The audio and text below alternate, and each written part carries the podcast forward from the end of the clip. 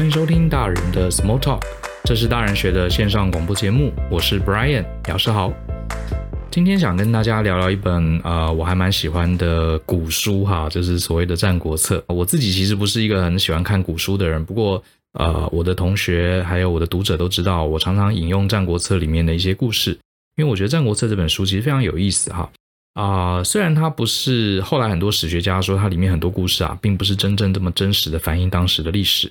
不过呢，这本书因为它是一本这个充分的表达当时这个战国时代哈，百家争鸣这些谋士啊，这些呃说客哈，他们各方面的这种策略啦、谈判啦、沟通啦、交涉技巧，呃，最全面的一本书。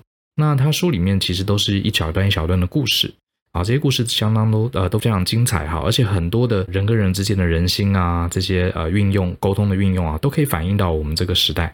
好，所以我自己还蛮推荐大家偶尔可以翻一翻这个《战国策》。那当然，你如果对于看文言文很吃力啊，其实你就看它的白话就翻译就好，是一样的意思。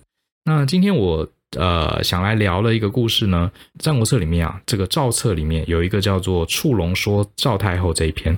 我其实，在前几年也写过一篇文章，在讲这个故事哈，所以今天我就用这个音频的方式来跟大家说一说这个很有趣的故事。那我后来知道，好像不知道是不是现在中学生的课本里面好像有讲到这段故事。我们当时课本上没有，可是是在这个《古文观止》里面就有提到哈。触龙说赵太后，这个故事是这样子，要先交代一下前情提要。好，战国时代，齐楚燕秦韩赵魏嘛，赵国算是一个比较相对比较小的国家。赵国的这个惠文王啊。他过世了，即位的是这个他的儿子孝成王，可孝成王还很小，好，所以是由这个妈妈赵太后来主政。那这个赵太后啊，这个才刚上任，哈，这个他儿子才刚上任，小朋友都还小，哈，秦国就趁这个国丧啊还没结束，就已经集结大军啊，准备要来攻打赵国，所以这个状况很紧张，哈，很紧张。所以这时候就出了一个状况，这个如果你有看过这个春秋战国时代历史，你都知道。都是这七个国家打来打去，好，有隔壁邻居很强大的秦国来打我，那我打不过他怎么办呢？最简单就是找帮手。所以那时候赵国唯一的一个策略啊，就是去找另外一个大国齐国，好来帮忙。可是当然这个齐国也不是省油的灯，他不可能免费帮你，所以你就要给他一些条件。那这时候齐国的条件是说什么？就是说，好，我帮你去打这个秦国哈，可是你赵国啊，要把你这个赵太后要把你的小儿子，小儿子叫做长安君，要把这个小儿子啊来送来当人质，好，送来当人质呢，等于是我们互相有这样利益关系，我才要帮助你去抵抗秦国的威胁。你看啊，这个赵太后其实有三个小孩。老大，老大就是这个刚刚上朝的这个孝成王，老大都还是小孩子哈，更何况是老三呐？这个长安君，呃，我不知道他几岁，可是一定更小，一定更小。那他老大跟老三是儿子，中间还有一个女儿，这个女儿啊，很小的时候就已经被嫁去另外一个国家燕国，好，去当燕国的皇后了，燕后。所以这个赵太后啊，是最宠这个小儿子，所以所有的满朝赵国满朝文武官员都跟赵太后说，太后。糟糕，这个秦国打来了，我们一定要靠齐国帮忙。那我们真的现在没路可走了，唯一一个方法就是把你这个小儿子啊，长安君送去齐国当人质，好，齐国才愿意出兵，好，出兵来帮我们。这个妈妈啊，一听到啊，整个就歇斯底里了。好，你开什么玩笑？这个我老公才刚死，我最呃女儿又已经远嫁这个燕国。我只剩最后这个小儿子可以宠爱，你还要我把他送去齐国？我管你什么国家大事，我就是不依。好，就这样子，所以这个赵国就陷入一团混乱。好，一团混乱，大家都想要去劝这个赵太后，可赵太后就整个翻脸。好，甚至赵太后还讲了一句：谁敢来朝廷上跟我提要把长安君送去当齐国的人质，我就吐他口水。这个原文是讲有妇言令长安君为质者哈，人质哈，为质者，老妇必唾其面哈，就是我往你脸上吐口水。所以这些臣子都很担忧啊，这个秦国已经大军在外面了，好，唯一的 solution，自己家里的太后又不依，怎么办？这时候大家吵来吵去，就决定啊，要去找其中一个很厉害的大臣，这个大臣叫做左师触龙，好，我们就就叫他触龙。那这个触龙啊，他是一个很厉害、很会交涉的大臣，所以这接下来这整段故事啊，就是在讲触龙他怎么去说服这个太后。当然，最后结果是成功的。啊，我们听听他怎么说服太后。这个触龙就跑去找太后啦。这个呃，太后一看到他来，就知道你又是要要我把小儿子送去齐国当人质了，所以就瞪着他。然后这时候呢，触龙就慢慢走过来，就一副这个要谢罪的样子。他一开始先谢罪，好，先谢罪。他说：“老臣啊，脚有毛病，啊，不方便行走，所以我很久没来跟太后请安了。可是后来想想，这样也很不应该，所以呢，宁愿这个还是冒着脚痛啊，来探望一下太后。那太后也知道你这个老臣在讲什么客套话啊，就敷衍一下。哦，这个你年纪那么大，脚痛也是正常。像我自己都不走路了，我都坐车子来代步了。哈。”那这时候，触龙又接着说：“那太后每天的胃口还好吗？”好，这就是老人家之间的对话哈。太后就说：“嗯，我没什么胃口啊，饿的时候顶多就随便吃点粥吧。”这时候，触龙大臣又讲：“老臣前阵子胃口很差哈，所以我就勉强自己啊去外面走走，去散散步。我后来每天啊可以走个三四里，哎，走着走着胃口就好起来了，那我就会愿意吃东西，吃东西一吃啊，身体就健康起来了。”总之，他就跟这个太后啊，老人家嘛，就聊聊养生，哈哈，聊聊养生。这个太后也就慢慢卸下了心防。然后太后就说：“哦，你可以走那么多路啊，啊，这个我可没办法。”然后呢，慢慢要进入主题喽。老人家碰到面，第一个就是聊养生嘛，第二个就是聊小孩子。好，触龙接下来就来聊小孩子了。他就说啊，呃，太后啊，臣有一个最小的儿子啊，叫做舒淇，啊，很很巧哈，名字一样，叫舒淇。这个舒淇啊，这个小孩子啊，也看他没什么长进，可是呢，毕竟是小儿子嘛，所以臣啊，私下最这个宠爱他。那可是现在臣年纪大了，年老力衰啊，我开始担心这个小儿子的未来，因此啊，我这次来啊，是斗胆想跟太后请求，是不是能赐给我家这个小儿子舒淇啊，担任一个什么王宫的卫士啊之类的这样的小职位做做也好，至少让他尽点保家卫国的责任。太后一听，哦，搞了半天你是来求官的，帮儿子求官的。好啊，那他今年几岁啊？触龙说，啊、这个舒淇啊，今年十五岁了，是年纪还小了一点。可是呢，我还是希望臣在生前哈，至少能把她托付给太后，这样我以后如果走了，就会比较安心一点。那这时候太后其实心里就软下来了，因为想说啊，你看我们虽然是太后跟臣子的关系啊，可是大家讲到自己的小孩子，其实挂心的那个感觉啊。揪心的感觉其实是一样的哦，所以太后就开始哎进入这个触龙啊这这个讲儿子的这个话题里面，然后这时候太后就讲说啊，你这个你是个大男人啊，原来也会像女人一样这样宠自己的小儿子，还特别跑来求官。这时候触龙就回答说，说到宠爱小孩子啊，太后你有所不知，这个男人啊宠自己的小儿子，有的时候比女人还更宠。太后听了就笑出来了。说怎么会？通常都是妈妈会特别宠爱小儿子，怎么会是爸爸宠小儿子呢？初龙就说：“老臣私下觉得，这个说到宠小孩，像就像我是很宠我们家这个小儿子，可是我觉得太后啊，你最宠的其实不是你最小的儿子，你最宠的比较是你的二女儿燕后。我觉得你啊，呃，不瞒您说，我觉得太后你对你的小儿子长安君啊，就一般般而已。”哎，太后这时候就就想要这个打枪了，就说 no no no no no，你错喽！我最宠的是我们家的小儿子长安君，远远超过燕后。触龙就说不对，一般来说啊，父母如果越疼爱子女的话，对不对？就会越为他们的长远做打算。你看，当年您的女儿燕后，她要远嫁燕国的时候，我还记得您在车子要走之前啊，还握着她的脚踝，依依不舍，泪流满面。这个就是对女儿的爱啊！后来啊，他远嫁燕国，您虽然很想念他，可是每年祭神的时候，你还是祈祷他千万不要被燕国退回来。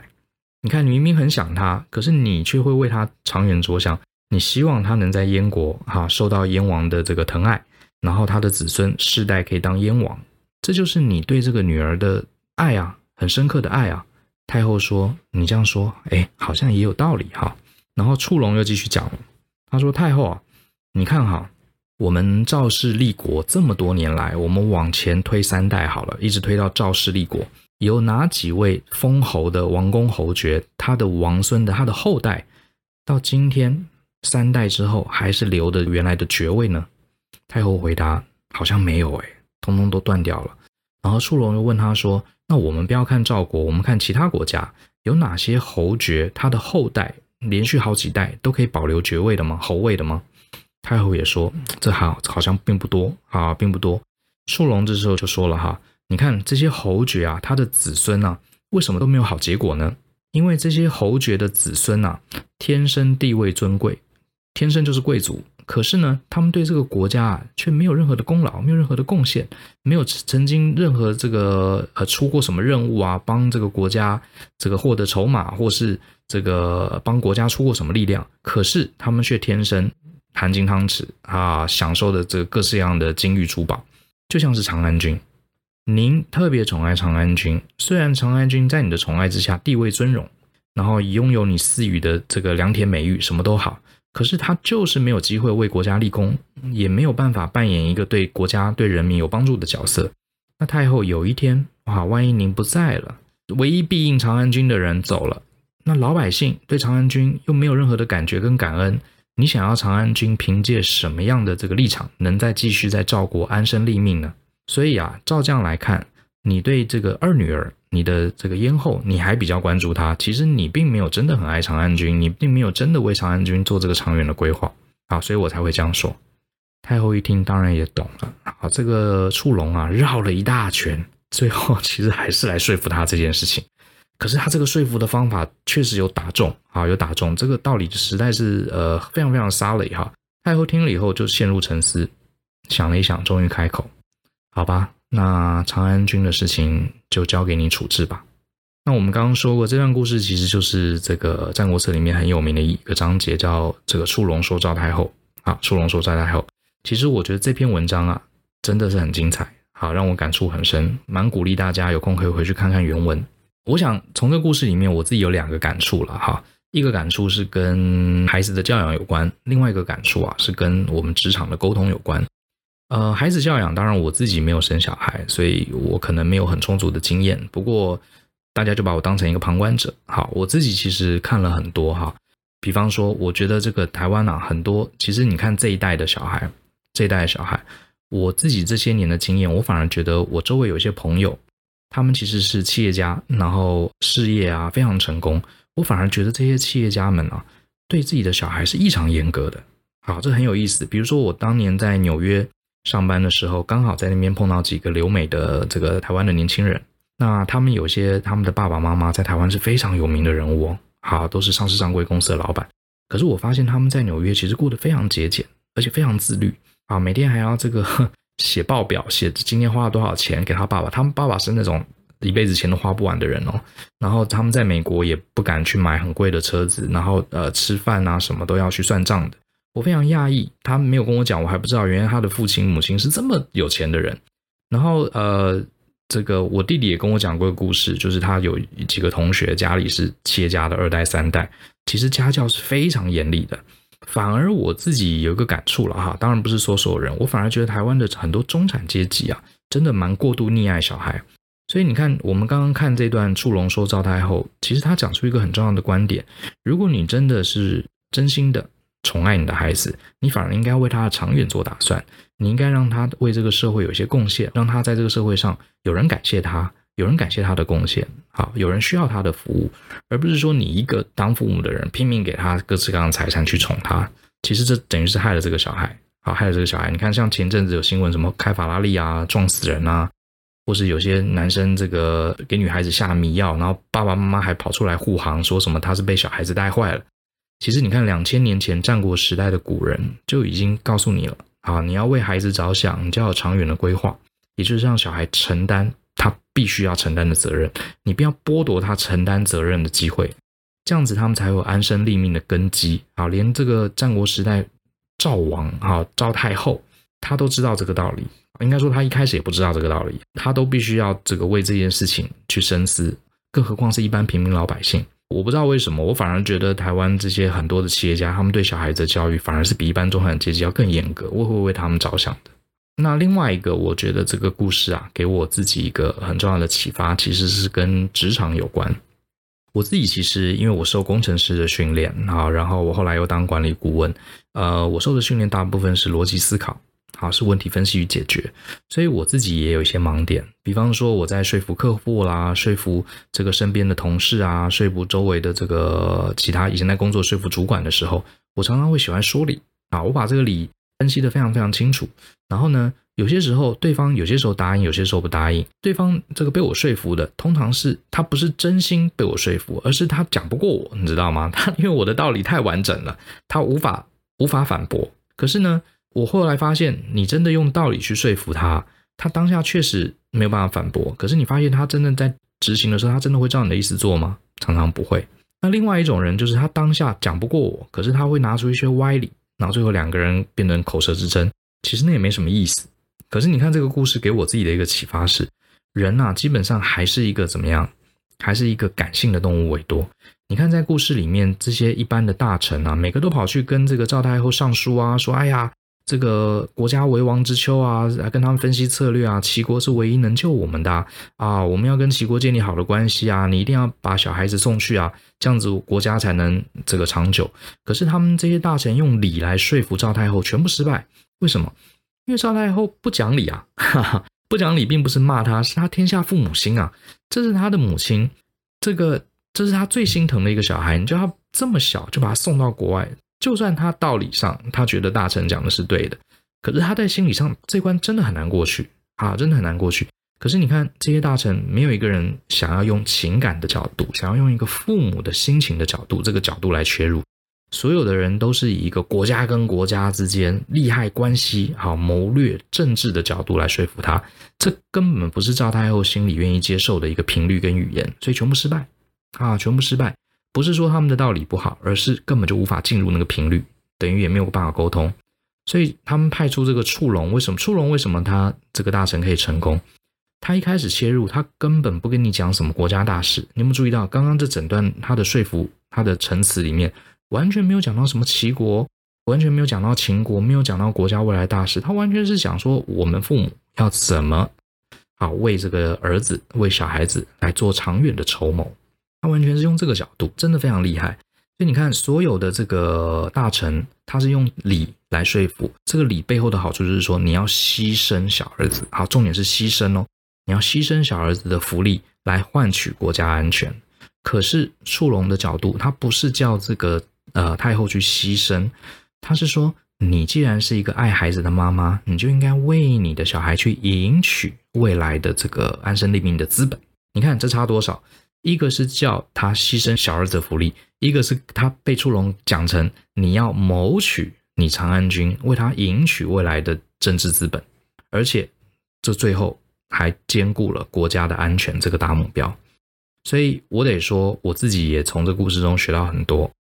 我们活在一个人组成的世界，好，人其实最可爱也是最麻烦的地方就是人性。那当我们说服别人的时候，如果光用道理，道理是重要的，可是有些时候对呃不是对所有人都愿意接受这样的道理，我反而有时候用情感是甚至是会更胜于这个道理来说服。而且触龙他是用诱因而不是用威胁的方式，他是用帮儿子赢取资本。而不是用牺牲小孩子来换取国家安全，所以这几点方式，我认为是他在这个故事里面成功说服哈赵太后的原因。那今天的这段内容，我想就讲到这边。好，不知道你喜不喜欢这个 Brian 讲古哈？